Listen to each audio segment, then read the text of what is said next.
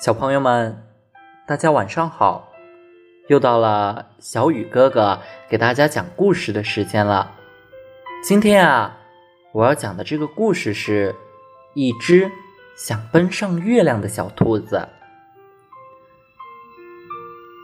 在一场大雨后，小兔子收拾好胡萝卜出发了。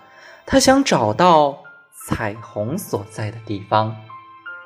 一路上走走停停，终于在第十八次大雨后，在一条瀑布旁，小兔子找到了彩虹。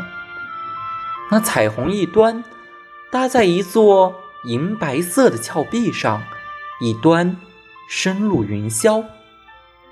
小兔子顺着彩虹向上爬，来到了一张云朵。做成的蹦蹦床上，小兔子在厚厚软软的床上跳啊跳，跳得越来越高，最后跳到了月亮上，然后就在月亮上住了下来。